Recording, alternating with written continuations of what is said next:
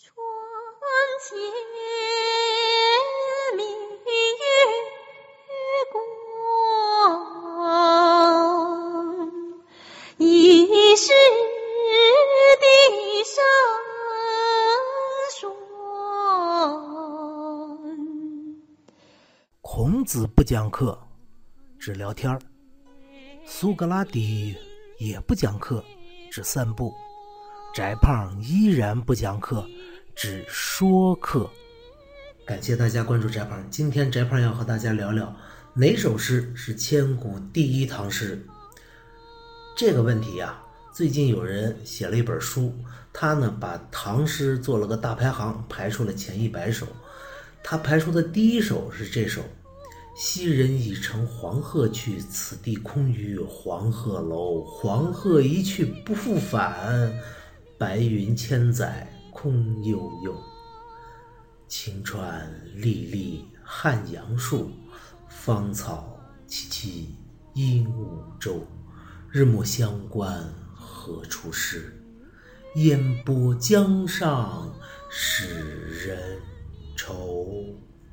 对，崔颢的《黄鹤楼》，是不是有点毁三观呢？这首诗当然是写的很好的啊，他用这种忧伤的笔调来描写景物，然后来抒发自己的怀古之情，是很高明的。甚至诗仙李白后来在游黄鹤楼的时候，看到这首诗也说啊，眼前有景说不得，崔颢题诗在上头。他写的太好了，我没得写了。有人说是这首，也有人说是哪首呢？是陈子昂的《登幽州台歌》：“前不见古人，后不见来者，念天地之悠悠，我独怆然而涕下。”是这首，因为这首诗简直是包罗万象啊！这一张嘴，整个时间全被说尽啊！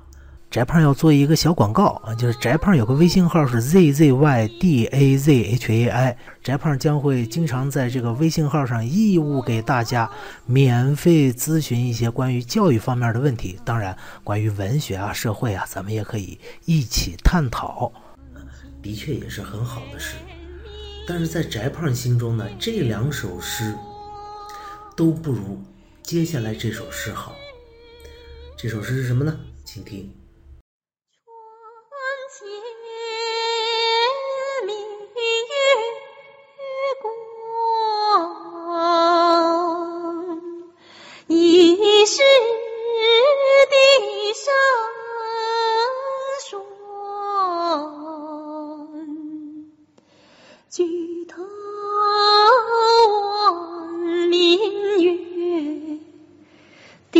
低头思故乡。对，这就是李白的《静夜思》。很多人就说，为什么是这首啊？这首诗是我们中国，呃，小孩儿入门要背的一首诗，什么太浅显了，不就说了个乡愁吗？的确，这首诗就是说了个乡愁，但它绝不仅仅是乡愁。这首诗是李白二十六岁的时候在扬州一个旅社里边半夜起来写的。字面上的意思就是思念故乡，但是翟胖要多深问一句：各位想过这句吗？举头望明月，低头思故乡。为什么当李白抬起头看到明月，宇宙之中的明月的时候，却又低头想到了故乡呢？这里边有什么逻辑关系吗？那明月是代表宇宙的呀，人在什么时候会思考宇宙的问题？很简单，就是思考我未来要去哪里的时候，就会想到宇宙，因为宇宙是我们的终极的目标，是我们终极的命运、终极的归宿嘛。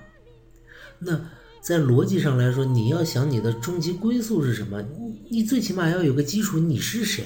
你从哪儿来吧？对，因此李白才低头思故乡。故乡是什么？故乡就是我们来的地方，故乡就是我们生长出来的地方。也就是说，故乡是带给我之所以为我的那些特征的地方。所以，故乡实际上就是我从哪里来和我是谁这两个问题的终极解释。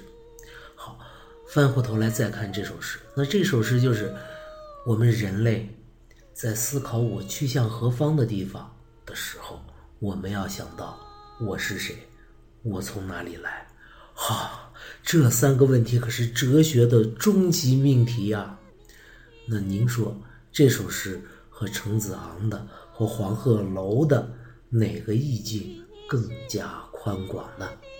好了，这就今天的宅胖说课，再见。